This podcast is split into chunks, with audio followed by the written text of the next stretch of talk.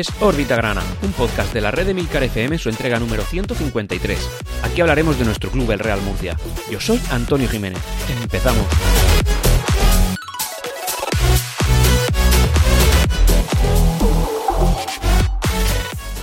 Y hola, bienvenidos a todos una nueva semana, una semana en la que nuestro Real Murcia, pues bueno, no ha cumplido con su objetivo, ¿no? Principal, de poder intentar conseguir la victoria en el, en el estadio de Las Gaunas, en el nuevo Las Gaunas, un, estadio en el que hace pues muchísimo tiempo. Yo prácticamente ni lo recuerdo que el Real Murcia no disputaba ahí un encuentro, y en este caso lo ha hecho contra la Sociedad Deportiva Logroñés, ya sabéis, este equipo que hay en Logroño, que es un, también un club de accionariado popular, como lo son tantos otros, cada vez más, que, eh, bueno, cuya propiedad del, del club no es de, no es de de una persona o de un accionista, sino de los socios, de los que deciden entrar ahí y, está pues todo muy atomizado. La verdad es que es una fórmula futbolística que es muy bonita, eh, la idea en sí es preciosa, pero también es verdad, tengo que decir que, ahora mismo, tal y como están las cosas en el fútbol, es toparte por arriba, es decir, no creo que tienen una, una imposibilidad legal eh, de poder competir en, competición eh, profesional, por tanto, como podéis observar, todos están a partir de primera federación hacia abajo. Es una pena, pero bueno, en cualquier caso, esta es la realidad. Este equipo le da Sociedad Deportiva Logroñés, que creo que allí en Logroño es como el segundo equipo, ¿no? Y ellos se consideran los eh, herederos del, eh, del Club Deportivo Logroñés, del histórico, del que militó en Primera División. imagino que también los de la Unión Deportiva Logroñés también se considerarán herederos de ese club, pero bueno, en cualquier caso, como sabéis, pues eh, este es el nuevo fútbol, el, fútbol en el que los históricos pues no tienen tanta cabida y todo se mueve por, por temas económicos y, y ya está, pues es lo que nos ha tocado vivir. Una guerra que nosotros, como bien sabéis, llevamos luchando. En cualquier caso, me voy por la rama de Valencia, me vuelvo a centrar. Un partido en el que el Real Murcia no ha merecido ganar, quizá haya merecido empatar mediación de un penalti, al menos yo lo considero penalti. Juanma por el grupo de Discord me dice que no, pero yo creo que sí que fue un penalti que hicieron eh, al final del partido al Real Murcia pero que en cualquier caso, si el árbitro considera, porque ya habéis visto que está a libre interpretación, que no fue penalti, como poco sí que fue córner, porque el balón, el balón salió por la línea de fondo. Pero el árbitro no pitó ni una cosa ni la otra, y ahí es prácticamente cuando acabó el partido. Esto era a falta de 30 segundos para que pitara el final del, encuentro. Así que el Real Murcia, otra vez, eh, como ya pasó contra el Eldense y otro partido más, que ahora mismo no recuerdo, pues un penalti que parece que sí y no nos pitan. En cualquier caso, siempre que hay dudas, sabemos que no van a pitar.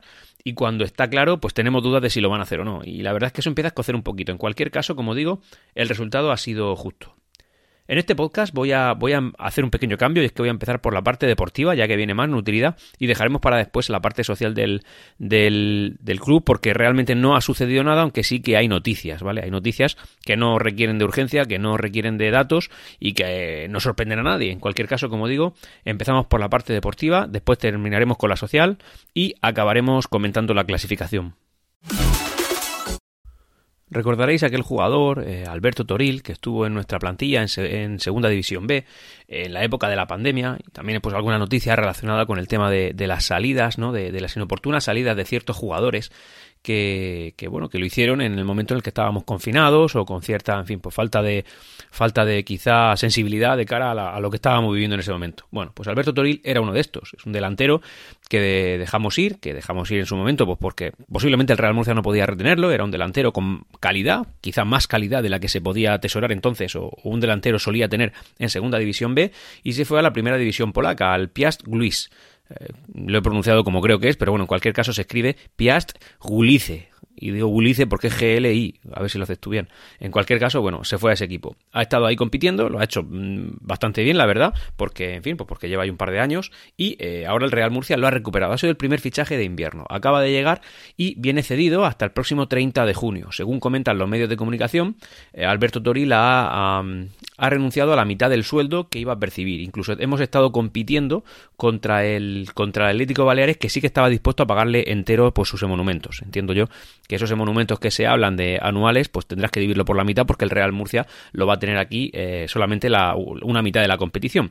Así que Alberto Toril ha priorizado venir al Real Murcia a quedarse donde estaba, aunque imagino que si hubiera tenido oportunidad más fuerte o más clara de jugar, se habría quedado, y eh, el Atlético Baleares. Ha decidido venir aquí, así que oye, bienvenido Alberto Toril, vuelves a ser uno de los nuestros. Eh, cualquier error pasado queda olvidado y lo que sí que es importante es que vengas y, meta goles, ¿vale? Además ha habido cierta polémica con, Alberto Toril ahora en el partido que nos ha enfrentado a la Sociedad Deportiva Logroñés porque, eh, bueno, pues ha ido convocado porque el Real Murcia ha tramitado su ficha para, para poder inscribirlo de manera, en fin, como se debe de hacer, y por cualquier motivo, pues la federación, que no trabaja los sábados, eh, no lo ha inscrito, o no trabaja los sábados, o, y, parece que los viernes a última hora tampoco, porque el Real Murcia parece que el papeleo lo presentó los viernes a última hora, pero dentro del horario correcto, y ha sido la federación la que no le ha dado tiempo a tramitar. Entiendo que es porque era la hora del desayuno, o porque no es suficientemente importante para ellos hacer la labor que tienen encomendada. Así que, bueno, pues eh, ha viajado con el equipo y eh, a última hora pues se ha confirmado que no podía disputar el partido. Así que hemos jugado prácticamente sin ningún tipo de delanteros. Eh, hemos tenido ahí pues, ciertos ataques. De hecho, esto, esto creo que ha influido claramente en el resultado porque el Real Murcia entre los tres palos, sobre todo en la segunda parte, tiró una vez. Una vez y con suerte, y siempre alejados. Claro, es que no ha habido mordiente, no ha habido forma de atacar. No ha estado Carrasco, no ha estado Pedro León por sanción, no ha estado, no ha estado Dani Vega y tampoco ha estado, pues lógicamente, Alberto Turil. Así que esto es lo que ha sucedido. El primer fichaje, que además lo, habríamos necesitado bastante y seguramente haya hecho un papel, habría hecho un papel pues, más que digno porque es delantero, pues no ha podido ser. Así que, en fin, a tenerlo en cuenta. También, pues hablamos un poquito de salidas, y es que el Real Murcia parece que ha comunicado, según nos adelantan los de Onda Regional de, eh, Murcia, Deportes, que Miku y Santijara se les ha dicho que, oye, que hay intención de que no continúen porque necesitamos fichas y porque no cuentan para el entrenador, y, eh, en fin, pues para tenerlo en cuenta. Y también que Gallego eh, se quede en el Real Murcia, que no salga cedido. Así que esto a tener en cuenta. Yo aquí pues, me voy a pronunciar porque creo que es verdad que Miku las dos últimas veces que ha salido quizá haya hecho un papel bueno, incluso poniendo, facilitando un gol de Pedro León en el último partido de, casa, pero también es verdad que Miku no está ni, ni, de lejos al nivel que se le espera, ni de lejos. Lleva un gol, eh, no, no, no suele hacer buenos partidos, independientemente de estos dos últimos que pueden ser un oasis, pero es verdad que Miku pues no está cumpliendo con lo que, con lo que se le encomendó y además está bastante lejos del rendimiento. Y aunque no sé si se esfuerza o no, la cosa es que pues ahora mismo está ocupando la ficha y necesitamos fichas libres, así que entiendo lo de Miku. Entiendo menos lo de Santijara. Es verdad que no está contando con el entrenador y prácticamente no está teniendo minutos, pero es verdad que Santijara ha demostrado su calidad continuamente y yo cada vez que lo he visto jugar a mí me ha gustado. Eh, entiendo que si no lo saca el entrenador sus motivos tendrá y, y, él es el que convive con el jugador durante, bueno, la mayor parte del tiempo, ¿no? Porque es quien lo entrena y yo no, lógicamente, pero también es verdad que creo que Santijara es un tío que da calidad y creo que se debe quedar. En cambio, sí que es verdad que me gustaría recalcar el papel de, de Inusa, que, que, es un jugador que el año pasado sí que lo hizo bien. Este año yo ya, si tiramos de un poco de hemeroteca, ¿no? De órbita grana, veréis que estoy un poco descontento con Zeidan Inusa, me parece que es como un pollo sin cabeza, que no hace mucho, pero es que y aunque este partido ha jugado también no en su posición natural, eh, creo que Zidane Inusa está lejísimo de lo que se le espera, lejísimos. O sea, un jugador que no está dando ningún tipo de rendimiento, que no está aportando y cada vez que juega y disputa minutos, son minutos que le está quitando a otro, que a cualquier otro que seguramente habría hecho algo más que él. Lo de Zidane Inusa, honestamente, me parece ya un poco doloroso. Me parece doloroso verlo jugar porque creo que no, que no está cumpliendo con lo, con lo que se le encomienda y además es que estoy empezando a dudar que tenga capacidad para hacerlo. Cuando el año pasado creo que sí que lo hizo, incluso algún gol marcó. Y, esta temporada no sé si lleva algún gol, ahora mismo no caigo, pero en cualquier caso creo que no está, no está al nivel que se le espera, ni mucho menos. Luego vamos a lanzar ahora también una serie de, datos ¿no? que no tienen que ver con el partido que hemos disputado y luego ya comentamos un poco más el partido. Y es que los plios de primera federación eh, ya se ha confirmado, ¿vale? Serán, a, eh, serán a ida y vuelta, es, decir, a doble partido, no como los que disputamos en el periodo de ascenso a Primera Federación, ¿vale? Que jugábamos, era partido único y el, que, el ganador era el que pasaba. Ahora, los eh, jugadores, perdón, los equipos que se queden entre el segundo y el quinto puesto, es decir, segundo, tercero, cuarto y quinto, se cruzarán entre ellos, eh, cruces inversos, es decir, el, segundo contra el quinto y el tercero contra los cuartos, ¿vale? Y eh, será doble partido y serán los que pasen la eliminatoria. Así que esos serán los playoffs. Espero que de verdad esta noticia nos, nos, eh, sea de relevancia porque significará que nos habremos clasificado para el playoff y creo que eso sería pues, algo buenísimo para el Real Murcia. A ver si pudiéramos asaltar el, el, el ascenso. También es verdad que a mí eh, los, las eliminatorias a ida y vuelta me gustan regular porque los resultados en general que el Real Murcia atesora en este tipo de eliminatorias son bastante más malos. En cambio, los de un solo partido, bueno, pues la última referencia que tenemos es que ascendimos. Así que, en fin, me da cierto respeto esto. Pero en cualquier caso, jugamos con las mismas reglas que todos los demás. Así que, evidentemente, si esto fuera así, pues, en fin, competiríamos para, para ascender. Así que ojalá, ojalá eh, lleguemos al playoff y esta noticia sea relevante de cara a no, a no mucho tiempo. También, según nos comentan los, los amigos de Murcianistas SA, eh, va a llegar ya a las tiendas la tercera equipación del Real Murcia, que tal y como adelantó Agustín Ramos en una, en una entrevista pasada, eh, iba a ser blanca. ¿Por qué blanca? Bueno, pues, lo dijo por este motivo, me parece un motivo que ya sabéis, en fin, yo creo que, que lo que opino de Agustín Ramos es quien ha salvado al Real Murcia y es quien está ahora mismo poniendo pulmón de su propio patrimonio y aguantando al Real Murcia. O sea, la valoración que yo tengo de Agustín Ramos es enorme, independientemente de sus formas, que podrían ser mejores, pero en cualquier caso este hombre ahora mismo mm, es, un salvador para el Real Murcia. Bueno, pues el motivo que dio de, que la tercera equipación del Real Murcia fuera blanca, o sea, podrías haber dicho cualquier otra cosa, pero bueno, dijo que era porque él es muy del Madrid. Y eso la verdad es que digo, vaya, un motivo mierder, vaya un motivo mierder para, para elegir el color de una camiseta. Es decir, mira, es blanca porque alguna vez hemos tenido eh, terceras, incluso segundas equipaciones de color blanco y a, ninguno nos habría chirriado. Oye, blanca pues, porque, no sé, pues porque por motivos de marketing o por, o por merchandising o porque me gusta o porque me da la gana que paso el club que yo estoy dirigiendo. Vale, pues ya está, nos callamos todos. Pero si es porque es del Madrid, yo qué sé, pues también algún día podríamos tener una, una, una camiseta, yo qué sé, por decir algo, de eh, roja y blanca a rayas, pues porque, oye, soy muy del Atleti de Bilbao. A mí que me cuentan. O sea, no, eso no, no, no puede ser un motivo para elegir los colores de un club serio, de un club potente y de un club histórico como lo es el Real Murcia. Pero bueno, en cualquier caso lo ha hecho y ahí lo está. Esta noticia, como digo, nos la comentan los amigos de Murcianistas SA. Y ahora sí que vamos a empezar con, con el partido que hemos disputado contra la Sociedad Deportiva Logroñés. Y es que eh, esta semana, bueno, estas, las próximas tres salidas, las próximas tres salidas no, esta que hemos tenido y las dos próximas, es decir, la jornada 21 que se acaba de disputar, después la 24 y también la 25, porque ahora tenemos dos partidos seguidos en casa y aquí es donde tenemos que dar el callo, ¿eh? Aquí es donde tenemos que decir si miramos para arriba o miramos para media tabla. Es este es el momento, ¿eh? Los dos partidos de casa. Eso es lo que considero yo que es la clave. Bueno, la cosa es que las dos próximas salidas y esta que acabamos de tener, digamos que lo podríamos considerar como el mes riojano, eh, lo vamos a disputar las tres, estas tres salidas en tierras de riojanas. Eh, la jornada 21 ya disputada contra la Sociedad Deportiva Logroñés, el domingo 19 la jornada 24 contra la Unión Deportiva Logroñés y la jornada 25 que se disputará el sábado 25 de febrero. A mí me gustan más los partidos en sábado, tengo que reconocerlo, aunque vaya contracorriente, pero bueno, así me da tiempo a preparar órbita grana con un poco más de tiempo. Eh, bueno, pues como digo, el sábado 25 disputaremos nuestro encuentro contra el Club Deportivo Calahorra, que lógicamente pues también es una localidad riojana. Y eh, bueno, pues eh, vamos a comentar un poquito el partido, al menos lo que yo vi ayer. El partido se pareció que se disputó a puerta cerrada, porque realmente en el graderío no se veía absolutamente a nadie. No sé si es que han cerrado lo que sería allí la grada lateral y el fondo sur, porque no había absolutamente nadie. Y en el fondo norte sí que había alguien, incluida la, afición murcianista, que se desplazó en una cantidad aproximada de 100 personas, un desplazamiento mm, súper meritorio, porque hay que recorrerse España entera prácticamente. O sea que desde aquí, como no, siempre enhorabuena está titánica afición que tiene el Real Murcia y sobre todo pues a esos que, dicen oye voy a coger el coche me voy a recorrer España me voy a comer aquí pues, pues yo creo que son 7-8 horas hacia allá y 7 horas hacia acá ah, para ver a mi club y encima es que lo he visto perder es decir es una pena pero bueno claramente para este tipo de aficionados sobre todo ellos. Eh, las victorias y las derrotas son circunstanciales, dan igual, es cuestión de tiempo, carrera de fondo, y desde luego demuestran día a día que, esa derrota no, no, les desmotiva, porque es que en la próxima salida los volveremos a ver, y es posible que alguno hasta repita viaje, fijaos lo que os digo, es, son, son máquinas, son auténticas máquinas. En cualquier caso, como digo, bueno, pues, pues logra ellos. Y eh, bueno, pues como digo, el, partido es que parecía de verdad puerta cerrada, no se veía prácticamente nadie. Y como en ningún momento la cámara enfocó a lo que era tribuna, pues es que tampoco podemos eh, decir eh, cómo se veía aquello. Pero bueno, de verdad, un auténtico desiesto. Y luego el estado del terreno de juego el estado del terreno de juego era, era pues en los momentos más tristes del estadio Enrique Roca, cuando de verdad no, no teníamos para pagar a la empresa de mantenimiento del césped, pues a ese nivel, o sea, tremendo. O sea, no, os imagináis el mal estado en el que estaba el césped. Y, se veía claramente desde, la, desde, desde las cámaras de, de InSports que ya a veces, muchas veces la calidad es pobre, ¿no? Lo, que nos llega a casa, pero de verdad que se veía claramente que eso estaba hecho polvo.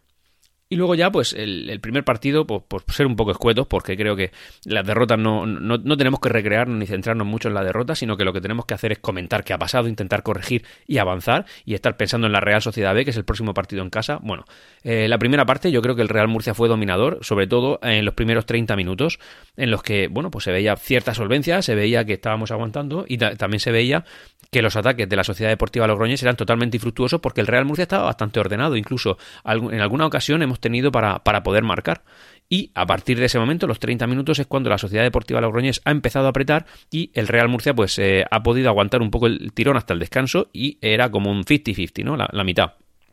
Y luego, la segunda parte cambió totalmente el tono, ¿vale? Es verdad que eh, la posesión del balón, según marcaban los datos de Inestat, era del 51% para el Real Murcia y del 49% para la Sociedad Deportiva Logroñés, pero también es cierto que el Real Murcia tiró entre los tres palos, mm, así de cabeza, os digo, una única vez, una única vez, y fue muy pobre. Y fue muy pobre. El Real Murcia eh, no supo mantener el balón, no supo aguantar, eh, incluso en defensa se sufrió. Lo que pasa que la Sociedad Deportiva Logroñez pues no tenía un ataque especialmente eh, fructuoso, pero sí que es verdad que al final un gol le entró, un gol de jugada, que el Real Murcia no pudo hacer nada para defender y eso es lo que nos hemos llevado de, de Logroño. Es decir, una derrota que em, yo no diría que es totalmente justa, pero también podría decir que, que, si algún resultado no chirriaría sería este, el 1-0. O sea, el Real Murcia se fue de allí con el resultado que mereció y eh, pese a que está ese penalti ¿no? de la disputa del final, que yo creo que sí lo es, y Juanma en el grupo de Discord me dijo que no, eh, lo he vuelto a ver y de verdad que, intento ver que no hay penalti, ¿no? Porque valoro mucho la opinión de la gente que, que entra en el, en el, grupo de Discord de, de Grana, ya sabéis, eh, emilcar.fm barra Discord, eh, entráis ahí y, comentáis lo que queráis, pero yo lo he seguido viendo y de verdad que, yo creo que sí es penalti. En cualquier caso, el balón, después de ese penalti, se, se, escapó por línea de fondo y el árbitro pitó saque de puerta cuando era claramente, eso sí que era claro, un, un córner. Y un córner a falta de 30 segundos para terminar un partido no es nada para desechar, ¿eh? ni, ni desdeñable ni algo que no se reseñe. Y eso, pues entiendo que no hay bar en estas categorías, pero de verdad, errores de esos tan graves. Y no lo digo por el árbitro, que tiene que estar pendiente de 7 ocho cosas, pero hombre, el árbitro de banda, que es el que tiene que estar pendiente de estas cosas, es gravísimo, ¿eh? es gravísimo. Y claro, la federación, pues yo creo que con una actitud de prepotencia absoluta, eh, es como no le puedes toser, porque encima le toses, o sea, encima le dices algo al árbitro y te saca tarjeta, cuando tienes toda la razón, y es increíblemente injusto. Y claro, esa, esa actitud de, prepotencia de algunos eh, árbitros, en fin, yo creo que emborronan, embarran y se cargan la fama de los árbitros que lo pueden hacer mejor. Errores humanos cometemos todos, pero errores tan clamorosos como, como, oye, es que el último en tocarlo fue un jugador del Logroñés, ¿por qué da saque de puerta? Es decir, no sé, es como de, de, parvulitos de arbitraje, en fin, historias. Y entiendo, insisto, que el árbitro no lo haya visto, pero el juez de línea, en absoluto, no, no, no es entendible ni, ni aceptable. En cualquier caso, da igual que te quejes porque la federación va a decir que, ni, que, que no pierdas tiempo y ya está, y te va, y te va a ningunear. Así que, en fin, es lo que ha pasado. Derrota. Ahora queda solo Real Sociedad Si ganamos los dos partidos en casa, de esta derrota nos olvidaremos tranquilamente. Ahora, hay que ganarlos. Y si lo ganamos, pues seguiremos afincados en la parte de arriba. Ahora mismo nos encontramos en puestos de playoff, pero también es verdad que estamos más cerca de salir. Así que tenemos que tener, pues, en fin, defender jornada a jornada nuestro puesto con, esfuerzo y ya está. Y desde el aficionado, por lo que nos queda es acudir al estadio y animar, porque en el estadio, ahora sí, es verdad que, ya sabéis que a principio de temporada empezábamos con, con, que fuera de casa lo hacíamos muy bien y en casa muy mal. Pero también es verdad que eso ahora se ha revertido y en casa lo estamos haciendo bastante bien y fuera de casa, pues más normal. Nada mal, porque, porque si vemos la clasificación solamente de partido fuera, estamos en la parte de arriba, pero también es verdad que lo estamos haciendo menos bien que al principio. Así que estamos compensando una cosa con otra y por eso seguimos en playoff. Y ahora ese es el momento de aprovechar los partidos que tenemos en casa, que además el siguiente que nos viene es un Miura importante, ¿vale? Porque también está en la tabla alta de la clasificación. Ahora, y en contra de lo que suele ser la estructura de órbita grana, vamos a hablar de eh, la parte social. Y es que, en fin, eh, los compañeros de la 7 eh, sacaron una noticia diciendo que Felipe Moreno está preparando un segundo asalto para entrar en el Real Murcia. Así titula Juan Cervantes, el periodista de este medio, el, bueno, pues lo último que ha comentado sobre este asunto. Parece que Felipe Moreno está intentando hacerse con los mandos del Real Murcia, pero esta vez no de la mano de Agustín Ramos, sino por su cuenta, y está pues haciendo una especie de grupo opositor que le está ayudando a entrar. En cualquier caso, yo es que eh, son rumorologías, sabéis que no me gusta comentarla, pero sí que es verdad que es que no sé por qué tenemos que estar haciéndole la cama a una persona que, independientemente de sus formas, insisto en ello, ha demostrado, pero no solamente con, con hechos, con dinero, con mucho dinero, que está poniendo mucho, yo creo que, esa teta no es infinita, que es, Agustín Ramos, lógicamente, les parece que le estamos intentando hacer la cama. Eh, no lo digo por, por los medios, ni mucho menos por la afición, nada que ver, pero sí por, por ese grupillo eh, que está dentro de, la directiva, que intenta quitarse de en medio a, la única persona, única, que de verdad ha puesto tanto dinero y que además está respondiendo y que... Em, eh, sobresalto tras sobresalto sigue poniendo más, porque una de las opciones que hay ahora con el tema de la propiedad, ya sabéis que está Felipe Moreno por un lado, está el Perea este por el otro, que no lo considero ni media posibilidad, pero bueno, ahí está. Después hay una especie de fondo de inversión también por ahí, que creo que tiene que ver con Perea, pero no lo tengo claro porque ya son muchos. Pero la que parece más real es que en caso de que ninguna de estas cosas pasen, sea Felipe, eh, perdón, sea Agustín Ramos de nuevo, en este caso parece que con Enrique Roca, el que ponga dinero. Y digo Felipe y digo Agustín Ramos de nuevo porque ya lleva varias acometidas y, y, parece que intentamos hacerle la cama a una persona que sí que está respondiendo. Que sí que es verdad que cuando vino eh, el año pasado, ¿no? A mediados del año pasado, en segunda federación, es decir, cogió al, eh, al Murcia cuando el Murcia atravesaba el peor momento histórico de toda su historia en el, en el fútbol, en general en el fútbol, o sea, lo cogió en ese momento, en ese momento arraigó su capital. Bueno, pues desde ese momento y en varias acometidas él ha ido poniendo dinero y además está aquí respondiendo. Y como digo, se encontró una plantilla medio hecha y consiguió ascenderla. Que no quiero darle el mérito del ascenso todo a él, pero sí que es verdad que estando él se subió. Esos son más datos. Así que, no sé, creo que deberíamos. Que, los lo que en mi opinión, lógicamente, pero creo que hay demasiada opinión crítica contra Agustín Ramos cuando es Agustín Ramos el que de verdad nos está sacando ahora mismo las castañas del fuego. Y, y, y yo me yo suelo hablar cuando tengo experiencia en cuando, cuando conozco a alguien, por ejemplo.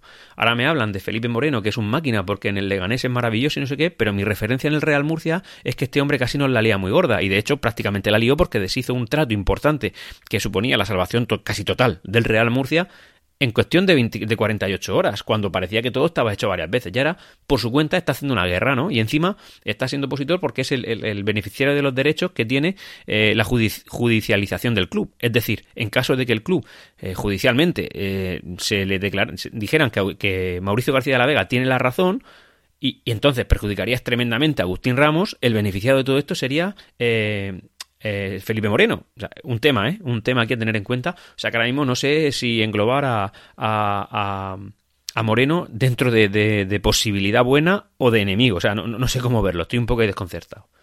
Por otro lado, tenemos el frente del tal Julián Luna este, que no quería hablar de qué empresario era el que era capaz de poner toda esa cantidad de dinero y los plazos que le iba a poner, porque era antes del 31 de enero, es decir, antes de mañana, los 10 millones de euros, y resulta que era Antonio Perea. Vaya una decepción que te mueres. Porque además Antonio Perea este ya prometió ciertos plazos, ¿no? Dijo que antes del día 25 por ahí va a poner no sé cuántos millones, un par o tres de millones de euros, que por supuesto no ha llegado, no ha llegado. Anunció que, que, perdón, del 23 al 26 de este mes y no ha llegado nada, por supuestísimo. También dijo que antes del 31 de enero llegaría otra cantidad, vale, veremos, pero sabemos que no va a llegar nada, lo adelanto yo. Y luego dijo que, bueno, que es que eso de plazos no vale, que él cuando da la palabra eh, para él es suficiente y que él ha dado su palabra y que no, en fin, que, ¿sabe? No sé, que suena esto un poco a, a fanfarronería, ¿no? Un poco a, a, un tono socarrón. No, yo lo que digo se cumple que nunca se ha cumplido. O sea, es que encima lo dice con cierto, con cierto, no sé, que, que, suena cómico, ¿vale? Pero bueno, parece que dice que antes de que acabe febrero, durante el mes de febrero, pondrá esos 10 millones de euros. No, no, 10 millones no, dijo, dijo que hasta 23 millones de euros en historia de estas y que el Real Murcia iba a quedarse totalmente libre de deudas, totalmente limpio y tal. Maravilloso. Bueno, mientras alguien diga eso, que son buenos deseos para el Real Murcia, bien, que lo haga pues maravilloso. ¿Que no lo hace? Pues tampoco contamos contigo porque nunca, nunca, nunca, esa persona nunca ha hecho nada bueno por el Real Murcia. De hecho, solamente mete ruido y mete problemas y, da un poco por, por, en fin, por molestar, por decirlo de, de una forma suave. Así que esta es la situación que tiene el club. Yo lo más real que veo es que Agustín Ramos siga que acabe poniendo dinero, que consiga un trato con, con Enrique Roca o, con algún, eh, no sé, socio que tiene, porque este hombre cada vez saca nuevas personas. Es decir, Felipe Moreno vino por, por porque Agustín Ramos lo buscó un poco. Luego eh, el Julián Luna este también, que con un fondo de inversión y con Antonio Pereira detrás, que no sabíamos quién era y ahora sí lo sabemos, pues parece también que se buscó un poco las castañas a Agustín Ramos. Parece que hay un fondo de inversión por ahí también interesado, que también lo ha buscado Agustín Ramos. O sea que este hombre, pues contactos parece tener, así que hay que tenerlo en cuenta. Y así es como está el tema de la propiedad, todo enmarañado, todo eh, un poco eh, mezclado, todo mal y ya está, pues simplemente estar pendiente. Lo que sí que sabemos es que el Real Murcia no está en motivo de disolución, así que seguimos aguantando y cada vez el Real Murcia deportivamente está un poco mejor.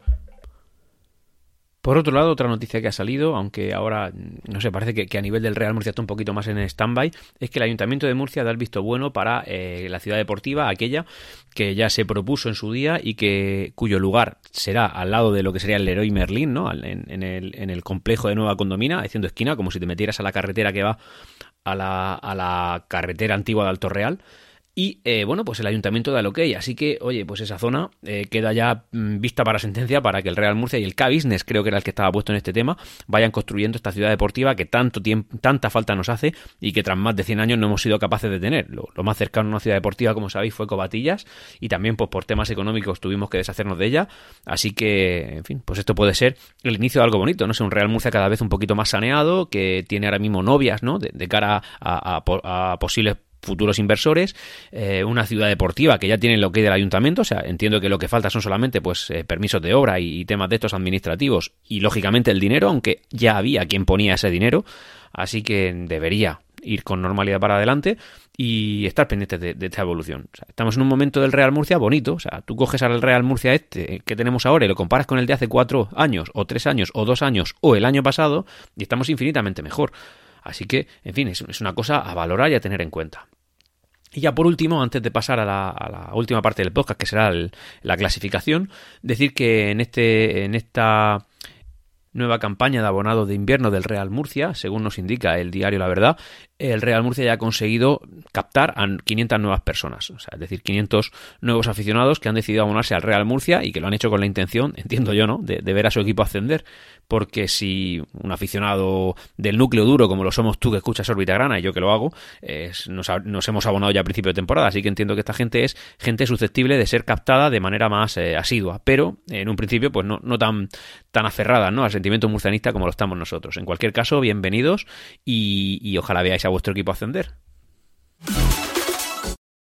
Y ya vamos a comentar un poco la clasificación. Voy a ver los resultados de la jornada porque entiendo que eh, quitando los de arriba que no nos interesan, que, sí nos interesan los resultados, el resto casi que nos da un poquito igual, porque ahora mismo nuestra liga es la que es. Y quitando al Castellón que sí que ha ganado, el resto pues no lo ha hecho. Así que da como resultado la siguiente clasificación. Eh, primer, eh, primer bueno, pues el líder es el Eldense, sigue siendo el Eldense con 39 puntos, sacándole dos puntos al segundo, que sería el Castellón con 37. Tercero, Real Sociedad B, nuestro próximo rival, con 35. Cuidado que estos van fuertes. Cuarto, Sociedad Deportiva Moribeta con 33. Recordad que este equipo en casa, eh, en nuestra casa, lo hizo súper bien. O sea, de verdad que me llevé una impresión de la Moribeta muy buena. Me pareció que salimos, eh, en fin, eh, fue un empate y, y fue por los pelos. Quinto clasificado y cerrando playoff, el Real Murcia con 33 puntos, que ya por desgracia estamos empatados con el primero que no disputaría playoff, que sería el Barça B. Séptimo, Osasuna, eh, Osasuna B, 32 puntos. Octavo, Nastic, 30 puntos. Noveno, Sociedad Deportiva Logroñés, el rival que acabamos de dejar, 30 puntos, es decir, tan solo 3 puntos por debajo de nosotros cuando estábamos a 6. Décimo, Numancia, 28 puntos. Undécimo, Cornellá, 28 puntos. Duodécimo, Alcoyano, 26 puntos. Décimo tercero, Lanucía, 26 puntos. Décimo cuarto, Real Unión también 26. Y cerrando los, los que no descenderían, Sabadell con 26, en puesto número eh, decimoquinto. Decimosexto ya en descenso, en descenso Atlético Baleares con 25 eh, recordad que este, este equipo pues, va con un presupuesto fuerte, al igual que el siguiente, que sería el decimoséptimo Intercity con 23 puntos. Decimoctavo con 21 puntos, ya relativamente alejado eh, de la permanencia, sería la Unión Deportiva Logroñés, que se supone que es el equipo como fuerte ¿no? de, Logroño, que está ya pues a 5 puntos de la salvación, ojo. Decimonoveno Athletic Club con 17, yo creo que ya bastante descolgado, a 9 puntos de la salvación. Y eh, colista, uno de nuestros próximos rivales, el Calahorra, con 14 puntos. Es decir, fuera de casa, las próximas salidas son la Unión Deportiva Logroñés descenso 21 puntos y eh, vigésimo Calahorra con 14 puntos. Pues tened en cuenta esto. Eh, nuestra posición, como digo, estamos ya relativamente alejados a 6 puntos del líder, cuando hemos llegado a estar a 2, 6 puntos del líder y empatados a puntos con en la Morevieta, que sería el que está inmediatamente por encima nuestra, y con el Barça B, que es el que está inmediatamente por debajo nuestra. O sea, nosotros estamos ahí en medio, que podríamos estar fuera como que dentro. Hay tres equipos con 33 puntos, dos dentro de playoff y uno fuera. También, eh, por medir distancias, con 33 puntos, estamos tan solo a 8 puntos por encima del descenso, que está en 25, es decir, a 8 puntos por encima. Como veis, pues esa distancia también se ha recortado. Estábamos a 10 puntos, si mal no recuerdo, hace una o dos jornadas. Si lo que tenemos en cuenta es la forma que tenemos, bueno, pues en este caso voy a coger, mira, el Real Murcia como local, esto es importante, estamos en un octavo puesto, es decir, en media tabla, media tabla alta, pero media tabla, con 19 puntos. El primero sería el Castellón, después el Dense, Morevieta, Barça B, Real Sociedad B, daos cuenta que son todos los que están por encima nuestra, ¿eh? Sociedad Deportiva Logroñés, que tras esta victoria nos ha pasado aquí, Osasuna B ya inmediatamente nosotros. Y en la tabla de visitantes seríamos ya el tercero, el tercer mejor visitante. El primero es nuestro próximo rival que va, que va a nuestra casa, ¿eh? la Real Sociedad B con 15 puntos, que estaría empatado con el Real Unión también con 15 puntos y nosotros terceros con 14. Es decir, se va a enfrentar un eh, relativamente buen local, y digo media tabla de local, contra un top de visitante, que es la Real Sociedad B. Este partido, recordad, nosotros en la casa de ellos, eh, como locales, ganamos, ¿vale? Y eso que ellos de locales tampoco van mal, irían los quintos. Y la forma, si tenemos en cuenta, por ejemplo, los 10 últimos partidos, el Real Murcia sería cuarto, es decir, eh, una posición por encima de la que ostentamos, significa que en cuanto a puntuaje estamos mm, no en caída, pero sí que estamos aflojando el ritmo, digamos, y en los últimos cinco partidos el Real Murcia estaría el noveno. Aquí está, aquí es donde se ve que en los últimos cinco partidos estamos aflojando, es decir, eh, digamos que seguimos en playoff por las rentas anteriores a los últimos cinco partidos. Eso es lo que hay que tener en cuenta. Es decir, el Real Murcia está bien, pero es verdad que, que, ahora mismo está ah, eh, no desacelerando, pero sí aflojando el pedal de aceleración y, por ello pues estamos ahí un poco perdiendo posiciones. Pero también es verdad que ahora nos vienen dos partidos en casa contra un Miura, que es la Real Sociedad B, pero bueno, es, es, que también estos partidos tenemos que ganarlos. Lo que pasa es que también esto se contrapone con la, con la noticia aquella que di la jornada pasada, que el Real Murcia contra los de arriba suele perder y contra los de abajo suele ganar con la mala suerte de que, de que el último partido pues no era contra uno de, los de la tabla de arriba, de la parte de arriba, sino de la parte de abajo y hemos perdido. Y llegados a este punto, pues no me queda más que despedirme. Así que nada, señores, que tengáis una buena semana y, esperemos que haya una victoria contra la Real Sociedad. Un saludo.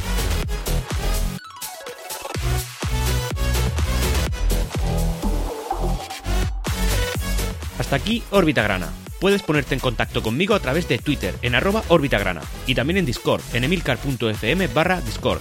Hasta pronto.